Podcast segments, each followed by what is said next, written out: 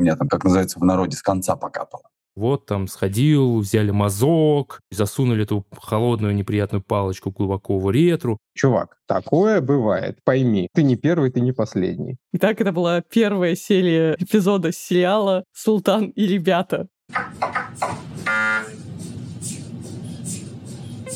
Привет! Это «Прием» — подкаст Тинькофф журнала про здоровье и медицину. Я Оля Кашубина, шеф медредакции «Этаже». А я Султан Сулейманов, журналист, который мало что знает о своем здоровье, но спасибо Оле узнает что-то новое каждый день. Сегодня мы будем говорить про то, про что я в теории должен знать лучше, чем Оля, это болезни, с которыми сталкиваются только мужчины. Все то, с чем мы обращаемся или должны обращаться к урологам и другим специалистам. И сегодня мы разберемся, страшно ли ходить к врачу. Я думаю, что довольно страшно. Все истории моих друзей, они про очень неприятное. А также поймем, когда мужчинам нужно это делать, какие врачи чем занимаются и чего ждать от приема.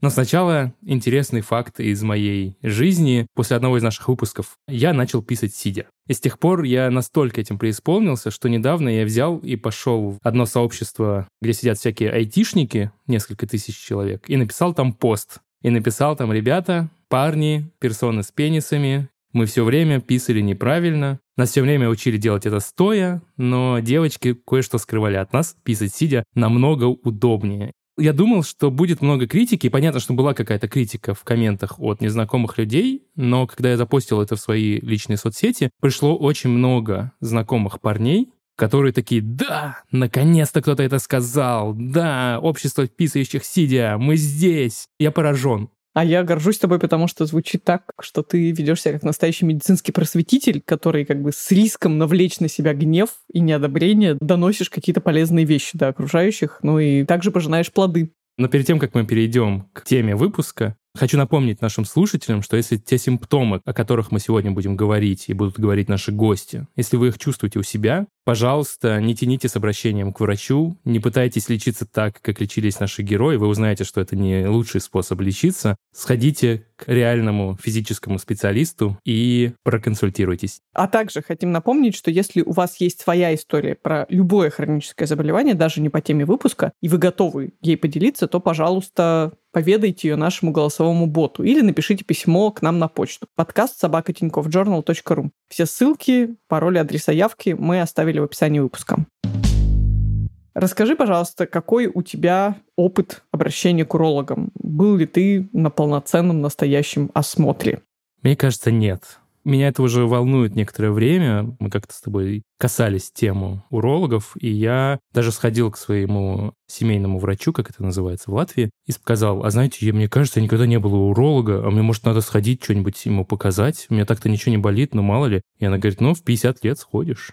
С одной стороны, камень с души, потому что все истории моих друзей про походы к урологам, они про самые неприятные процедуры. Да даже если это не сильно неприятная процедура, то она как бы всегда, описание начинается с того, что зашла медсестра, взяла меня за причинное место и проводила какие-то манипуляции. Никто не говорит, знаешь, как будто в порно-салон сходил. Нет, они все довольно понуры об этом говорят. Никто не, не радуется после похода к урологу. Я могу как бы по вот этим признакам восстановить, что вот такого приема, где у меня брали мазок или массаж простаты, вот те вещи, которые, ну, ты точно не можешь забыть, их у меня не было. Я, естественно, как и большинство мальчиков, ходил в военкомат на медкомиссию, и там нужно было раздвигать ягодицы и спускать трусы перед группой врачей. Но я подозреваю, что там в лучшем случае хирург, а не уролог. И однажды я точно ходил к какому-то из специалистов, когда у меня было подозрение на какую-то инфекцию, передающуюся половым путем, но он меня просто отправил сделать сразу анализ, пописать в баночку, и дальше уже по анализам назначил мне лечение. Тоже обошлось без физического контакта со специалистом.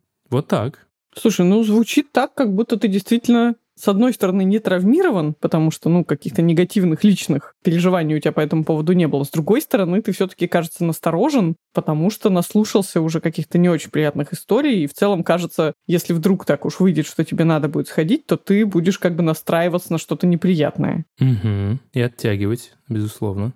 Проблема еще мужского всего связана с письками, что мы же друг с другом мало это обсуждаем. Ну, то есть мы там как бы, понятно, что как бы ты похвалиться или что-то такое, но, например, в моем случае есть вот эта вот тема, ты о ней, о ней знаешь, что на холоде член мужчины, он довольно сильно скукоживается, и как бы так организм пытается его спрятать. В моем случае это происходит еще и на стрессе, причем как будто мой организм иногда может перестараться и совсем сильно его скрыть. И я как бы иногда прихожу к врачу, ну или вот я помню, в, даже в военкомате это было, и они так как бы спусти трусы, я спускаю, они такие округляют глаза. Я такой, о-о. И ты как бы так поправляешь немножко рукой член, но ты как бы не демонстрируешь ему хобот слона, а демонстрируешь, как он там скукожился, пытается спрятаться и увернуться от э, любых э, взглядов не очень располагает к комфортной беседе. Мужские врачи, урологи, андрологи, они тоже воспитывались и росли в этом мужском мире, если говорить про какую-то русскую культуру. Может быть, конечно, профессиональная деятельность немножко в правильным образом раскрепостила, но также я боюсь, что у них тоже есть много неловкости в общении с пациентами, потому что они, может быть, тоже не знают, как правильно себя повести, что сказать, и как отреагировать, там, быть более строгим, наоборот, как-то более компанейским, и туда плохо, и сюда плохо. В общем, кажется, что проблема прям большая. Да, про это тоже есть история. Тоже, может быть, это байка, потому что кто-то из друзей мне когда-то рассказывал, чуть ли не у них самих, а у кого-то еще, что кто-то пришел на прием к урологу, и у него возникла эрекция. Не представляю, каким образом. Но, тем не менее, возникла эрекция, и то ли медсестра, то ли сам врач просто взял металлическую линеечку и так хлопнул по головке, чтобы сбить ее. И как бы сбил, по сути-то, но как бы звучит тоже не располагающе абсолютно. Даже не поймешь, у кого хуже опыт, знаешь ли. У тебя или вот у этого парня. Поэтому в итоге получается так, что я даже не очень представляю, к кому мне идти. Потому что, насколько я понимаю, кроме уролога, есть еще один вид специалистов. Андрологи.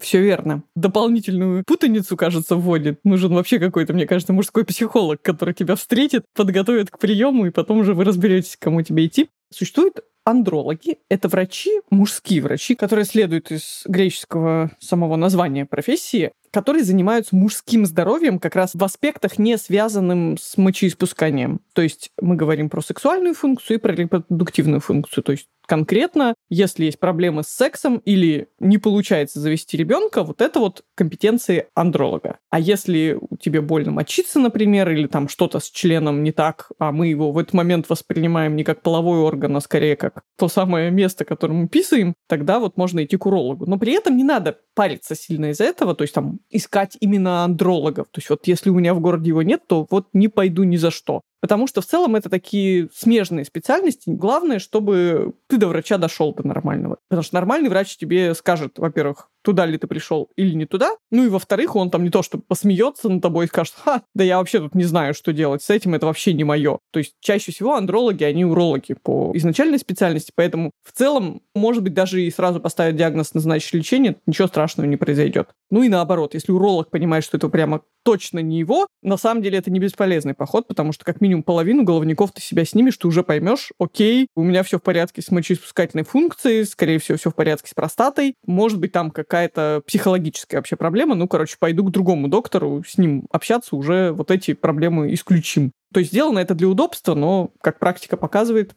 все равно иногда путает. Вообще стало гораздо понятнее. Разделение довольно простое, это правда. Но это не только я такой дурачок. Я думаю, очень много мужчин не очень представляют. В принципе, если что-то не так, и ты не, не начинаешь думать, ага, это с мочеиспусканием, это с сексом, у тебя что-то с членом не так, или с яичками, или еще с чем. Или просто с промежностью, на самом деле. А ты еще и не понимаешь э, ректальное обследование, и сюда еще и проктолога примешиваешь, потому что как бы все там что-то куда-то залезают, это неприятно, вот. И кто этот доктор? Примерно так случилось и с нашим первым героем. Его зовут Михаил Янза, он музыкант и мой друг. И вообще надо сказать, что наши продюсеры замучились искать героев, готовых поговорить про мужские болезни. Мне просто повезло, что как-то Миша и его друг Артем, музыкант, он тоже будет у нас в сегодняшнем выпуске, они вгостили у меня, и у нас зашел разговор про письки. Ну, знаешь, Обычный мужской разговор за ужином, за шашлыком. О котором, как ты сказал, вообще мальчики никогда такие разговоры не поднимают, но тут внезапно что-то зашло. И вот в итоге удалось их уговорить. И у них две разные проблемы были, с которыми они сталкивались и пытались вылечить. И вот проблема у Миши, она связано с хроническим простатитом. Вот что он рассказывал про то, как он впервые понял, что что-то не так. У меня там, как называется в народе, с конца покапало. были жесткие рези в области, ну, там, между попьем и между членом. Как будто постоянно что-то мешало, и такое состояние было, как будто постоянно хочется писать а этого как будто нету. Но оно как бы не хочется и хочется одновременно. Не помню времени в жизни жалостнее и печальнее, чем типа в тот момент. Еще, ну типа отсутствие какого-либо же образования на этот счет и какой-то информации, оно вообще бьет по щам, потому что, ну типа у меня как бы в моем обществе, в котором я рос, такие вещи желательно не обсуждать. Ну и все, и вот я в такой, наверное, парадигме жил пока вот не столкнулся с этой болезнью. Ну, и, наверное, все-таки связано вот этой мужской силой, что вроде вот как бы вот я был на коне жизни, а теперь детородный орган сломан, и это оказывается так важно типа для психики молодого организма, для моего, не знаю, как там для всех остальных. Я философски не мог на это смотреть, и поэтому я постоянно с грузом тяжелым ходил, и я думаю, что это очень сильно и на работу тоже сказывалось.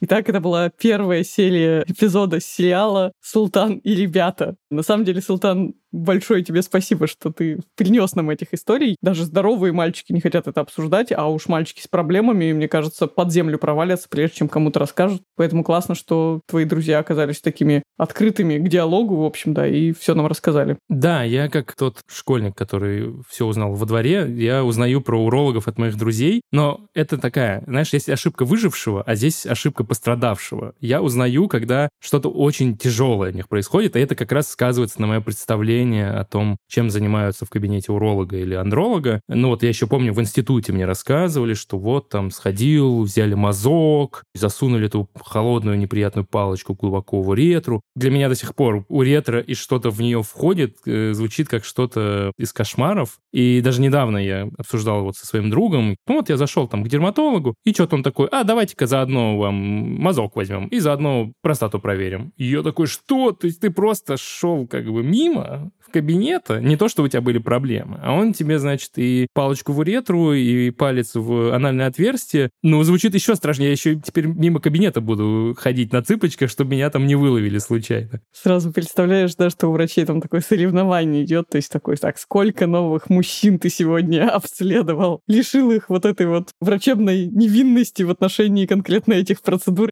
В целом, очень простой критерий оценки адекватности любого специалиста в медицине, неважно, к какой специальности он относится, это наличие, а, болевых ощущений на приеме, не связанных с твоей болезнью. То есть не то, чтобы ты пришел уже там с чем-то опухшим и тебе туда потыкали, а то, что ты пришел в целом в порядке, а тебе доставили какую-то боль. Это первый очень большой красный флаг. Второй большой красный флаг — это то, что тебя не предупредили об этом. То есть я допускаю, что бывают обследования, они действительно есть, которые неприятны. Но всегда можно человека подготовить, даже не надо ему там обезболивать это место. Хороший критерий практикующего врача, что бы то он ни делал, он должен это комментировать до того, как он это сделает. Не то, чтобы я вам только что вставил палочку в ретро, а вот сейчас я возьму вот эту щеточку, вот посмотрите, как она выглядит, и сделаю вот так и вот так. Это может быть неприятно, или там может даже появиться кровь. Вот почему. Вот зачем мне это надо. То есть это очень сильно снижает дискомфорт, просто потому что ты уверен становишься в том, что врач даже если причинит тебе неприятное ощущение, он это сделает с твоего согласия и после предупреждения. То есть ничего внезапного не произойдет, это раз. А еще вообще сам факт того, что тебе очень сильно быть не должно, тоже регламентируется даже законом. У нас есть закон о том, что любой пациент имеет право на обезболивание. Понятное дело, что тут можно доводить до крайности, кому-то и прикосновение, не знаю, холодным металлом по коже неприятный, он скажет, нет, давайте ко мне намажьте это место чем-нибудь. Но в целом как бы не должно быть такого, что человек терпит какую-то очень сильную боль, и с этим ничего нельзя поделать. И вот поэтому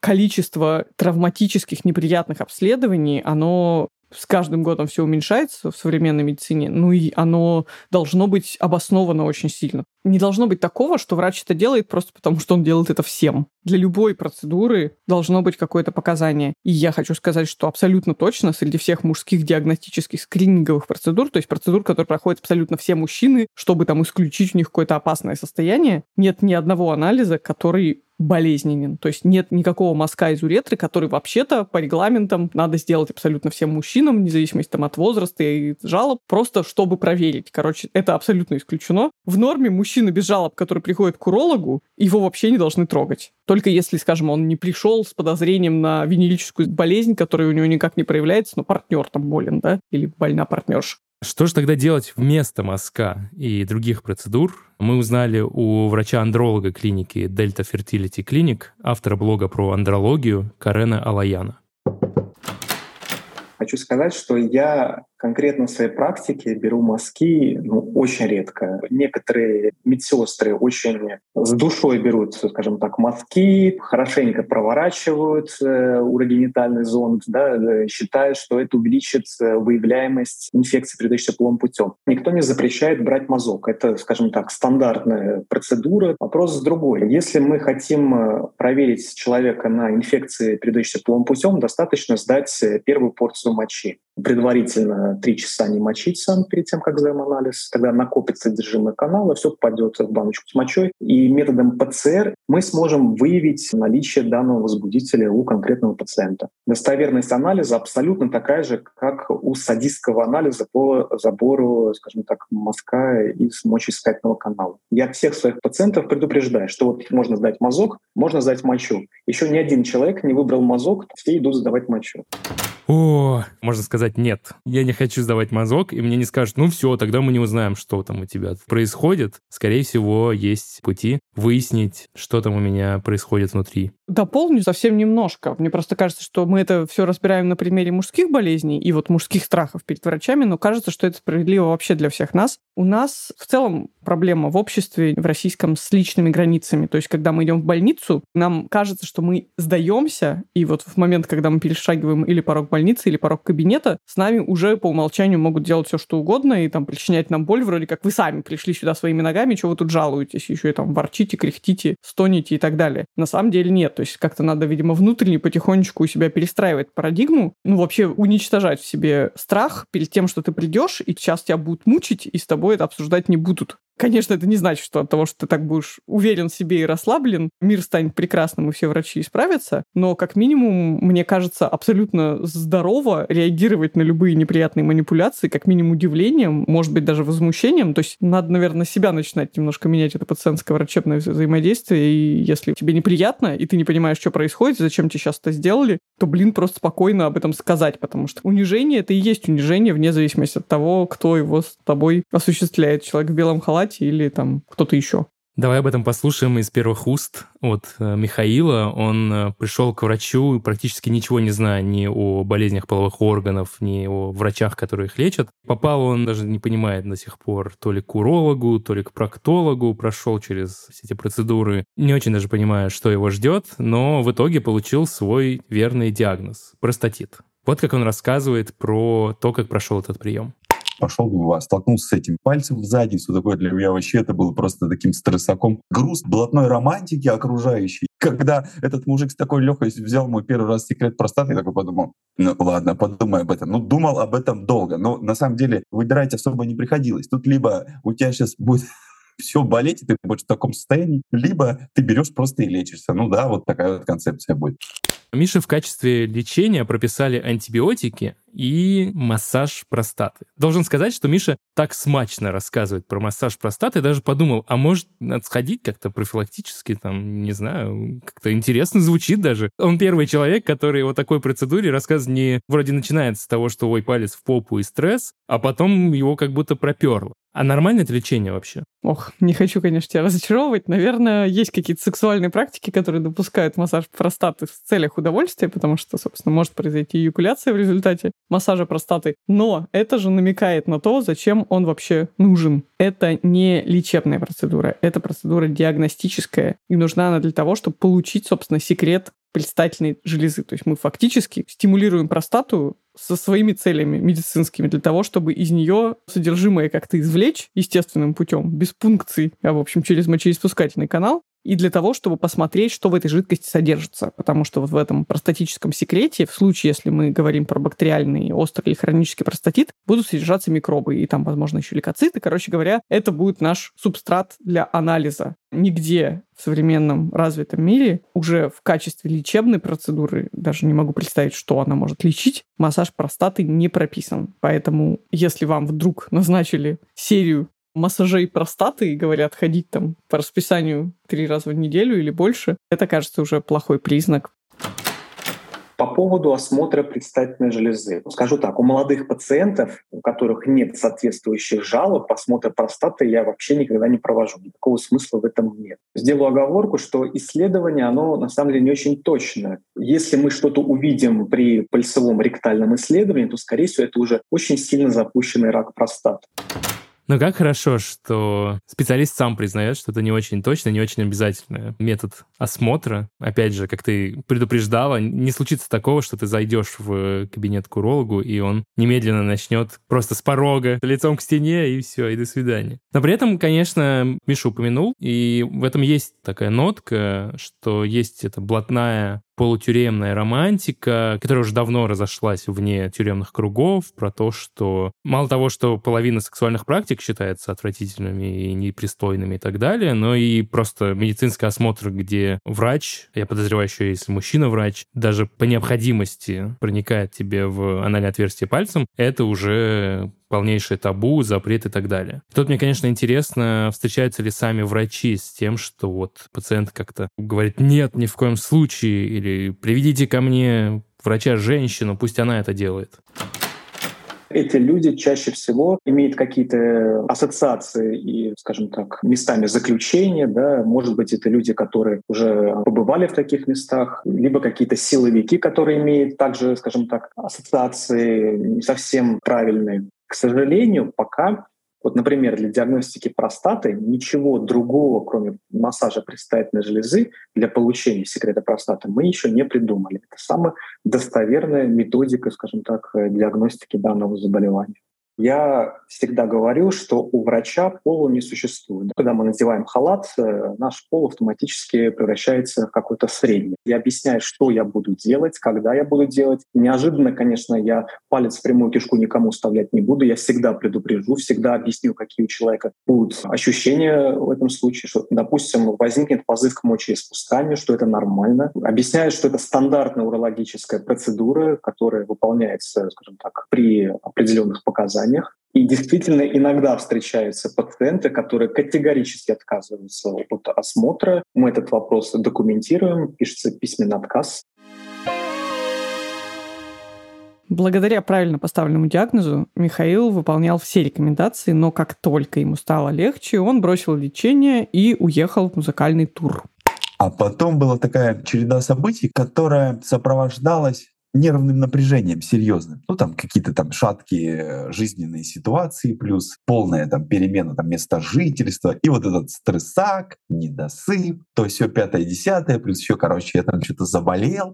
И вот однажды утром я просыпаюсь опять. Я реально думал, у меня э, рак простаты, и у меня там все ампутируют, потому что как будто теннисный мяч мне там засунул кто-то, и ничего с этим не сделать. И это долго, и это все в 300 раз больнее. Я был, если честно, в шоке. Я лежал такой и думал, Господи Иисусе, что со мной происходит? И я, мне кажется, умираю. Я начал делать я просто давай все свои разговоры начинать. Привет, а у тебя есть человек, который может мне помочь с вопросом простатита? Просто каждому давай искать типа какого-то специалиста, и уже все. Желание решить этот вопрос, просто оно выбило из моего организма все вот эти предрассудки, дайте специалисты сделают все от начала до конца, только типа, чтобы это прекратилось навсегда. Небольшая часть людей, они спокойно реагируют, о, да, типа, конечно, вот такая штука была, вот такая была. И ты такой, что вообще происходит? В смысле? Я думал, что это весь мир в секрете это все держит, что это все под замком, а оказывается, это вообще стандартная ситуация. Кто-то ходил, ну, типа, просто сдавать секрет простаты, потому что нужно было проверить, там, знаешь, в, в роду был рак, типа, например, там, кто-то умирал, там. Я вообще столкнулся с таким облегчением, что не нужно это держать в себе, раз. А во во-вторых, ну это не у меня, у одного такая супер секретное заболевание. И это все сразу же. Шторки раздвигаются в этот мир, и ты начинаешь намного легче ну, к этому относиться. Да, у меня даже типа у близкого знакомого эта штука тоже была. Я думаю, что он даже был рад, ну типа узнать, что и у меня такая же история, он там с удовольствием со мной поделился, и я им тоже поделился. И так я оказалась у нашего барабанщика, отец доктор. Я к нему приехал в гости. Он сел меня, выслушал от начала до конца и сказал, вот это вот это купишь, вот эти вот антибиотики, шприцы вот такие купишь, и купишь вот эти вот свечи. Вот это вот столько это так вот сделай просто от начала и до конца курс, ну и перестань там нервничать, начни здоровый образ жизни, хорошо питаться.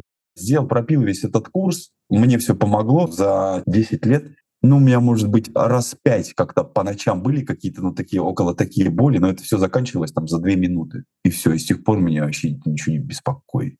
Ну, вообще круто, что Миша не застеснялся, хотя чувствовал это внутреннее сопротивление. Он начал разговаривать с друзьями, искать врачей, добросовестно ходить на, как мы выяснили, необязательный массаж простаты. Тем не менее, сделал все, что требовалось, чтобы оно не само прошло, как мы всегда надеемся, а чтобы побороть хотя бы яркое это проявление всех симптомов. Я как-то стала сейчас думать о своих друзьях-мужчинах и о каких-то моментах, когда я их заставала, ну, в каком-то непонятном расположении духа, или там они отменяли встречи, или еще что-то. И думаю, интересно, в каком проценте случаев это было связано не с какими-то, не знаю, психологическими отвлеченными причинами, а с тем, что реально, может быть, была какая-то проблема, что андрологическая, урологическая, ну, о которой просто невозможно было сказать в духе там, слушай, давай сегодня отменим нашу встречу, у меня, кажется, простатит, я вот хочу к врачу сходить, или просто хочу полежать, поплакать и подумать над своим состоянием, в общем, мне больно ходить. То есть мне кажется, что да, в нашей культуре мужчине-то часто просто стрёмно признаться, что он заболел, чем угодно, просто зуб болит. А уж сказать, что у него какие-то проблемы есть или были такого плана, это как будто, ну, не просто камин аут, это просто, ну, вот, ну, настолько надо быть откровенным и раскрепощенным, что это заслуживает уважения и, там, удивления у окружающих. Кажется, что женщины, хотя тоже часто не договаривают о своих недомоганиях, но все-таки даже между собой, как правило, что-то друг про друга знают. А вот мужчина, который, может быть, вообще у него просто вообще совершенно поломалась психика из-за вот каких-то проблем урологических, рискует носить это много-много лет в себе и прийти к врачу, когда уже будет прям что-то совсем тяжелое, и просто это уже невозможно будет скрывать даже от близких людей. Давай перейдем к нашему второму гостю. Его зовут Артем Клименко, и он тоже музыкант. Он как раз столкнулся с проблемой и с не очень профессиональной помощью в возрасте, когда у тебя еще более тонкое, щепетильное отношение к своим половым органам. В 17 лет у меня был первый секс. В этот момент я осознал, что крайняя плоть на члене должна открывать головку члена. То есть я осознал это путем того, что просто после того, как секс уже был, она у меня опустилась вниз, что ли, вот это кольцо как бы. Конечно же, распухло, как будто бы инфекция появилась у него. Но я так понял, что это была не инфекция. Похоже, что у Артема была вовсе не инфекция, у него был фимоз. Это такое состояние, когда крайняя плоть которая прикрывает головку полового члена, она сужена, и получается, что в спокойном состоянии пенис выглядит обычно, с прикрытой головкой, но если вдруг возникает необходимость эту головку обнажить, или, например, происходит эрекция сильная, или секс, то вот эта крайняя плоть, она с головки отказывается сползать и может болеть как головка, так и воспаляться сама крайняя плоть. Все это лечится или специальными процедурами по растягиванию крайней плоти, чтобы она стала более эластичной, или хирургически с помощью обрезания. Вот это знание, которого у меня не было в принципе. Я сразу же пошел к хирургу. Он сказал мне примерно так. Ну, это типа нормально. Берешь марганцовку, воду, делаешь себе ванночку, чтобы не было заражения. Я ему говорю, при чем тут заражение? Это же повторится еще раз, когда снова вдруг я захочу сексом заняться. Вот он говорит, ну да, вот да, я ничего не смог от него добиться. Он, видимо, увидел воспаление. Садится и говорит, чувак, такое бывает, пойми, ты не первый, ты не последний. Он просто такой, типа, ну, надо, чтобы не, не было заражения никакого. Вот тебе марганцовка. И все. Ну, вообще, наверное, полезно в 17 лет после первого секса услышать от врача, что ты не один, ты не первый. И такое тоже бывает у мужчин. Но не знаю, насколько марганцовка здесь, конечно, была уместной. Не могу не сказать, конечно, что марганцовка — странное средство для лечения не то чтобы фимоза, а вообще чего угодно. И хотя это еще не наша рубрика, что в аптечке. Марганцовку уже вообще не используют в современной медицине, просто потому что ее очень сложно дозировать. Это же вот эти кристаллики, там до какого-то бледно-розового цвета надо растворить. Их начинают использовать раствор раньше, чем все кристаллики растворятся. Потом как-то на глаз разбавляют. Короче, это полная фигня. И главное, что никакая марганцовка, она обладает подсушивающим действием. Но какое отношение это имеет к фимозу и вообще к половине лечебных процедур, где она как-то еще фигурирует, я не знаю. И в этом плане, конечно, доктор Артему не помог, с другой стороны, нас там не было, мы его член не видели, и поэтому, наверное, обсуждать тактику было бы с нашей стороны некорректно. Ну, и, кстати, у Артема фимоз в итоге сам собой-то и прошел. Врачи ему не особо помогли, но и он свыкся, что будет боль после каждого секса, придется ее терпеть. И потихоньку она становилась все меньше и меньше, и кожа растягивалась естественным путем при гигиене, при половых актах. Причем про сам фимоз Артем узнал от друга. Сейчас у Артема все хорошо, он давно в отношениях, и он рассказал нам, что только когда готовился к этой записи, он понял, что своей девушке он даже не рассказывал никогда, что у него были такие проблемы. А теперь наша традиционная рубрика в середине выпуска «Что в аптечке?». Что в аптечке? Что там? Давай поговорим с тобой про ожоги. Я сам давно не обжигался, но я знаю, что у моей жены припрятано средство, которое называется пантенол, которое она мне иногда дает, если я обгорел на солнце. И она говорит, вот от ожогов. Я такой, блин, да какой там ожог? Ну, просто чуть покраснело. Честно мажу, если придется, как будто даже помогает. Что за пантенол-то такой? Как ни странно, с пантенолом все прекрасно. Это нормальное лекарственное средство. По сути, это витамин В, потому что витамин В – это производная пантотеновой кислоты. Это средство, оно используется не только для лечения ожогов, он вообще просто хорошо увлажняет кожу и еще запускает в ней некоторые процессы регенерации. То есть нельзя сказать, что пантенол это какое-то обязательное условие того, чтобы твой ожог зажил. Тут я вспомнила, что ну, пантенол это торговое название. Вообще это вещество называется декспантенол. Но это действительно средство, которое доказано твой ожог уменьшит, сделает его менее, может быть, продолжительным время самозаживления не навредит абсолютно точно. При том, что как бы ожоги, это, кажется, проблема, которая просто лидирует по количеству неправильных действий в попытках вот заняться самолечением и что-то сделать. На всякий случай напомню, что конкретно мы делаем, если вдруг обожглись. Во-первых, необходимо четко отличить ожог первой степени от всех остальных ожогов. Потому что ожог первой степени — это покраснение. Вот если просто покраснело, то можно что-то сделать дома. Если мы уже имеем дело с пузырями, то есть когда появляется пузырь на коже,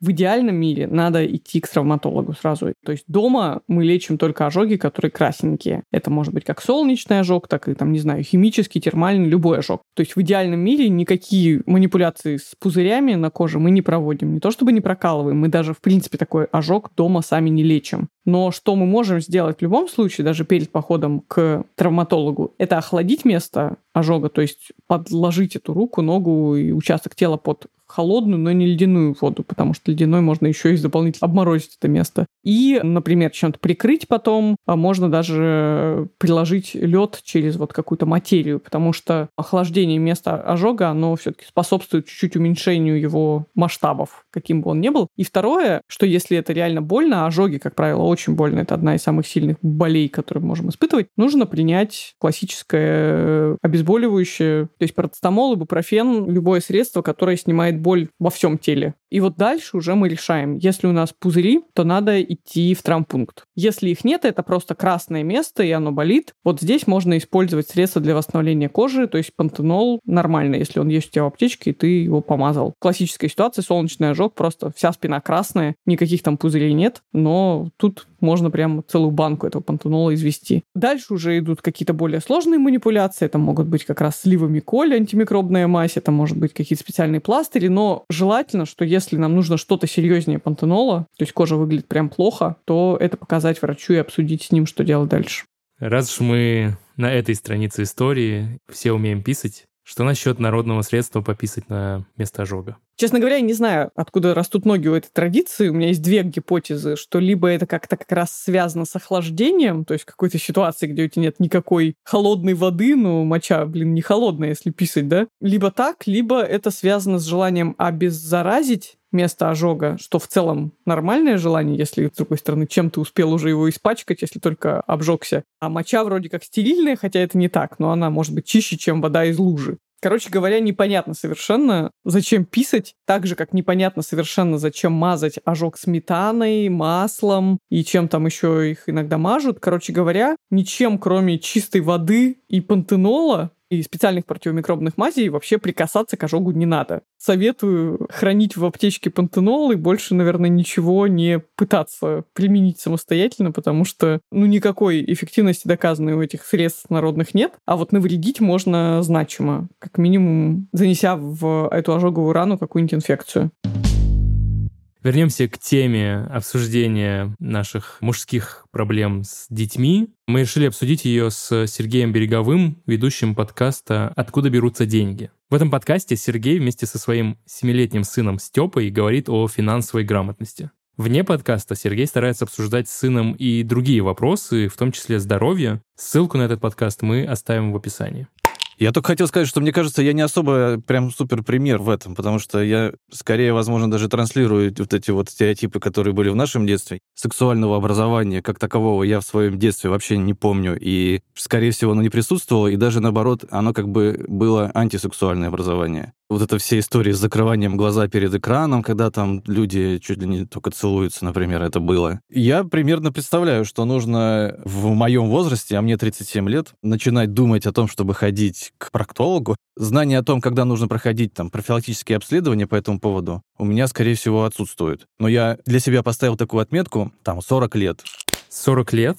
Мне мой семейный врач говорил про 50. Так когда же идти заниматься профилактикой? Об этом мы спросили у Карена плановое обследование мужчин у уролога начинается с 50 лет. С этого возраста статистически чаще встречается онкология предстательной железы, рак простаты. Если есть э, у человека наследственность по раку предстательной железы, то обследование ежегодное можно начать не с 50 лет, а с 45, а в некоторых случаях даже с 40 лет, если у близких родственников есть рак простаты. Во всех остальных случаях обращение по факту. Если есть какие-то жалобы, пациент обращается к урологу. Либо, допустим, э, смена полового партнера. Профилактически можно только убедиться, что нет заболеваний, передающихся половым путем.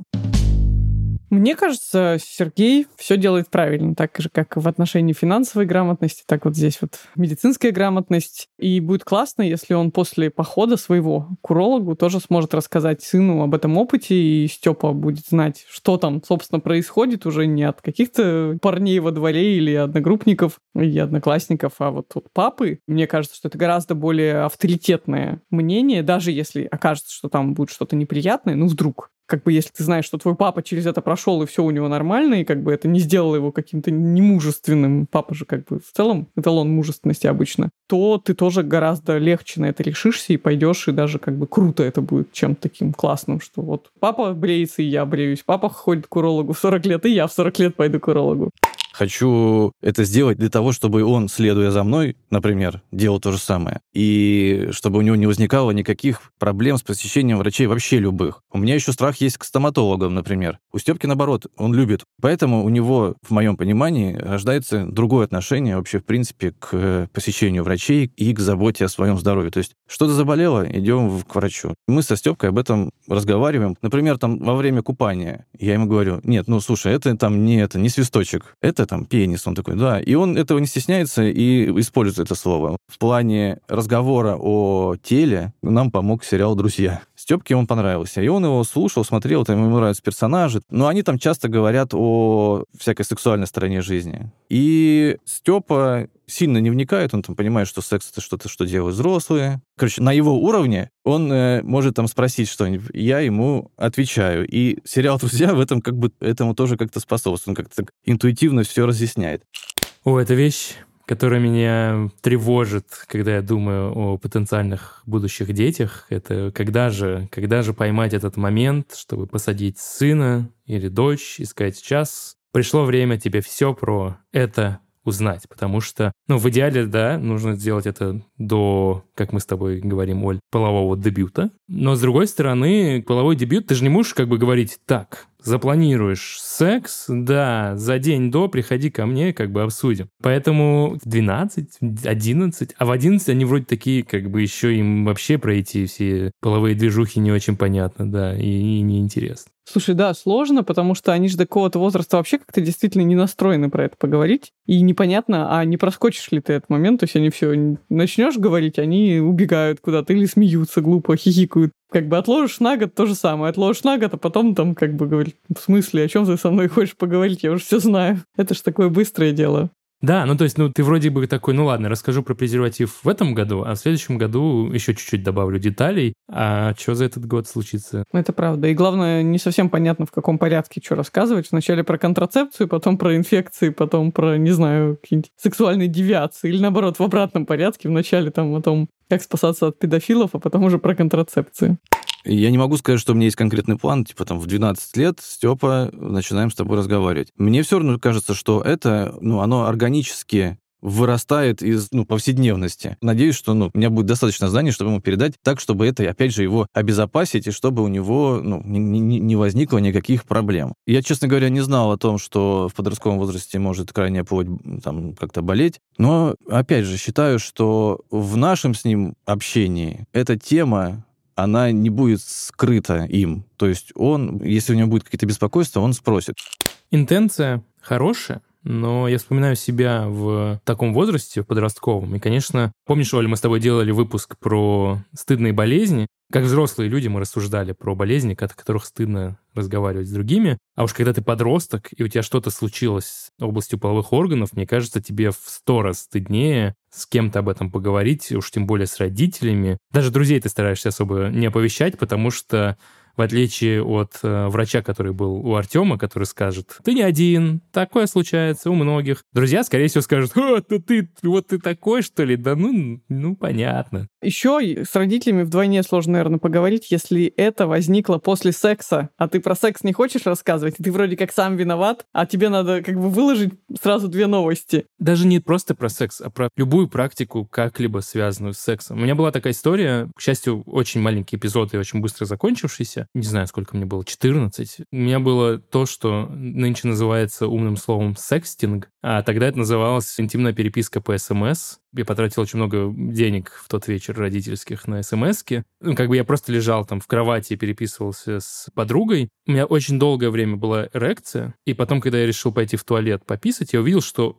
мой член разбух гораздо сильнее, чем он просто разбухает от эрекции. Ну, просто вот как бы снимаю трусы, там в два раза больше, чем когда-либо я его видел. И это меня напугало. То есть он как бы был не здорово разбухшим. И я понимаю, что я не пойду сейчас будить маму или папу и говорить, знаете, я тут вот там... Спустил тысячу рублей на смс а еще у меня член большой. Вот примерно так. Как ты себе представляешь? Ну вот, к счастью, я поспал, и утром все прошло. Фея забрала мою распухшую писю. А если бы нет? Да, если вдруг у вас была такая история, вы нам, пожалуйста, запишите войс об этом, потому что прямо интересно. Не всегда же такие ситуации сами разрешаются, и что же люди годами ходят с опухшим пенисом, или как это вообще бывает, не представляю себе. Но вообще, знаешь, да, я хотела с тобой поговорить о том, что вот мы про подростков говорим, бедные подростки, как им тяжело, но ведь ничего не меняется. То есть, конечно, чуть-чуть более зрелыми мужчины становятся и с возрастом как-то могут поспокойнее поговорить со своими партнершами о каких-то проблемах, ну, как-то вот немножко облегчить душу. Мне правда кажется, что вот учитывая такой фон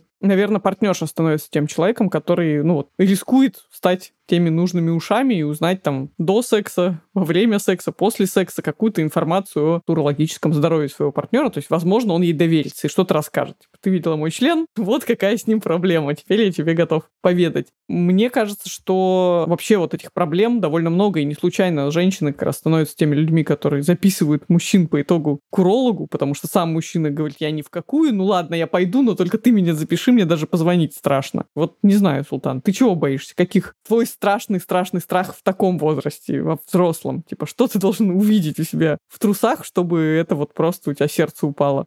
О, ну, во-первых, конечно, не знаю, все, что рассказывает Миша, про покапало с конца, он сказал, это сразу заставляет насторожиться. Причем я понимаю, что я бы вел себя очень похоже на него, то есть он сразу заподозрил себя венерическое заболевание, и я бы тоже как бы такой, о-о, это где это я нагулял, как бы сам не заметив и не поняв, как я жене в глаза посмотрю после этого и объясню ей, что случилось до прихода анализов. Но еще он упомянул рак простаты, и он такой, я был уверен, что у меня рак простаты. И вот это, конечно, часто у людей бывает, когда у него что-то где-то закололо, и он такой, ага, ну это рак желудка, это понятно сразу. И тут то же самое, если у меня заколет э, где-то там, я даже не знаю, да, я же не, не то чтобы сходу могу геолоцировать свою простату. Вот где-то у меня в, в районе ануса что-то заколет, а иногда бывает такое, что ты долго сидишь, потом как-то встал и что-то где-то кольнуло. И ты такой, м-м, ну это, это рак.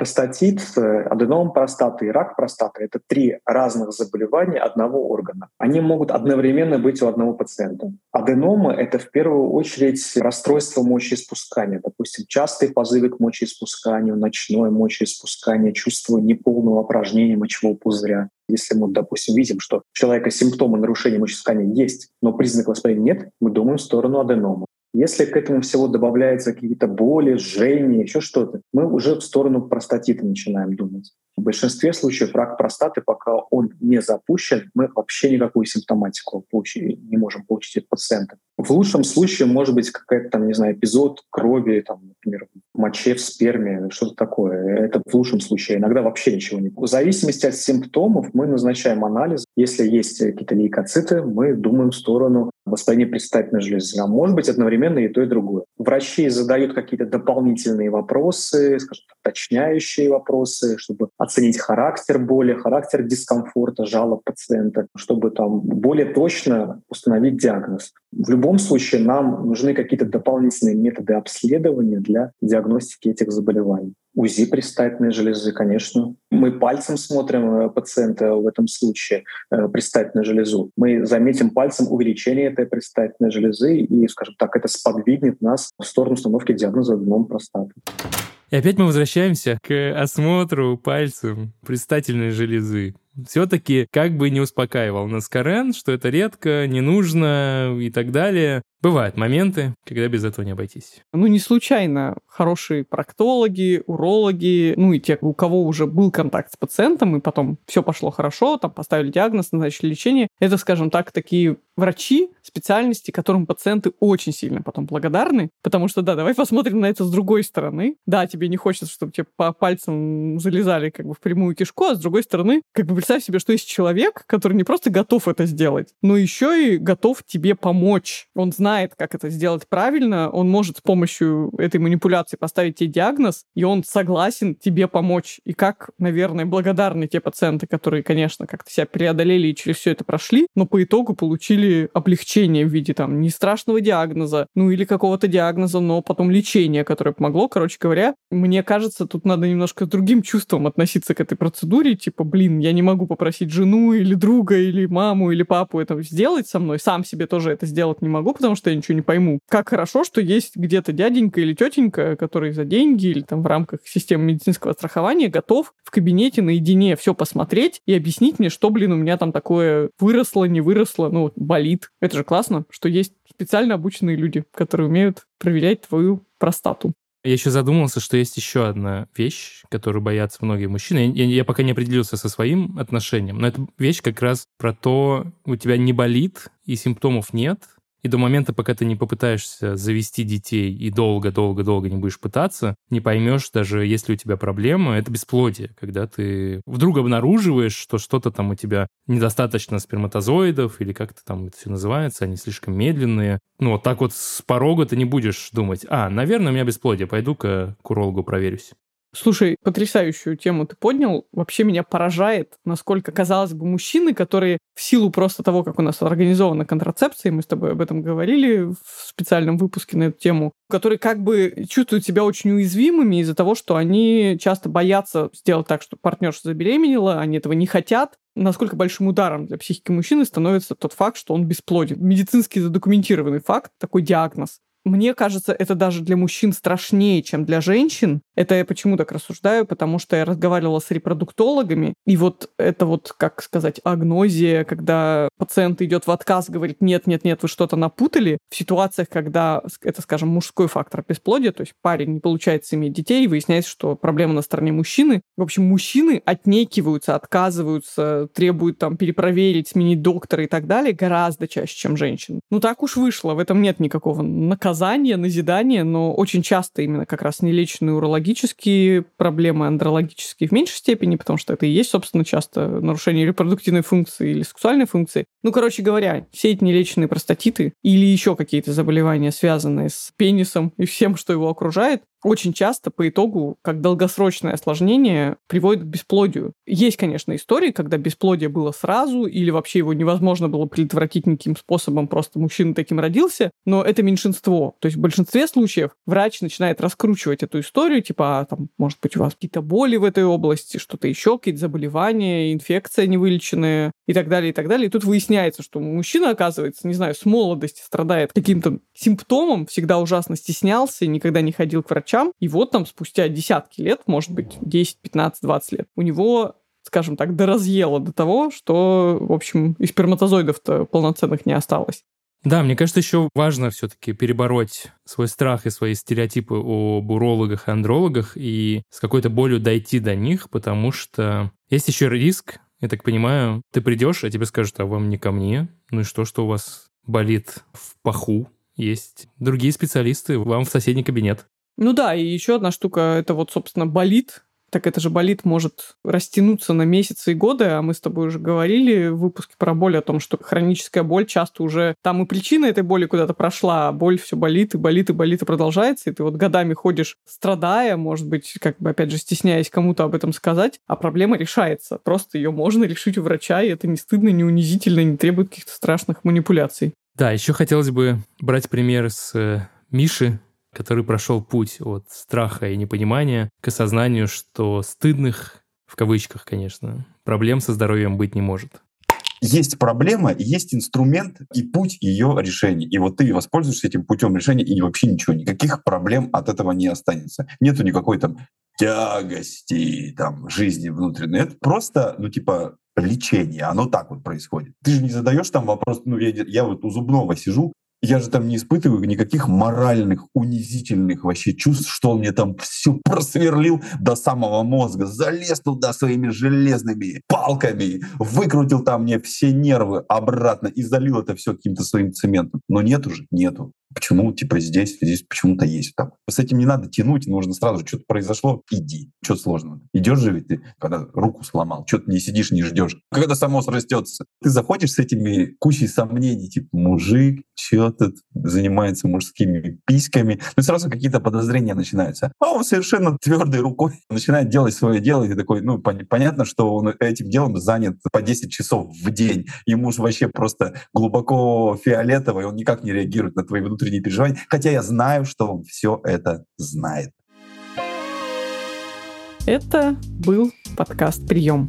Мы есть на всех подкаст-платформах, так что слушайте нас там, где вам удобно слушать подкасты, подписывайтесь там на нас, ставьте нам там и в соседних еще платформах, можете где угодно поставить нам оценку, написать комментарии, мы все читаем. Нет нелюбимой платформы, с которой мы игнорируем все оценки и комментарии. Все любимые, все комментарии, все слушатели, все очень приятно. Да, и все это до нас доходит, поэтому если даже вам совсем уж лень, и вы не готовы что долго работать пальцами и печатать, то просто запишите нам сообщение через наш голосовой бот. Это может быть как история болезни, так просто ваш отзыв, ваше мнение по поводу нашей работы, так сказать. И насколько рекомендуете вы нас своим друзьям и знакомым.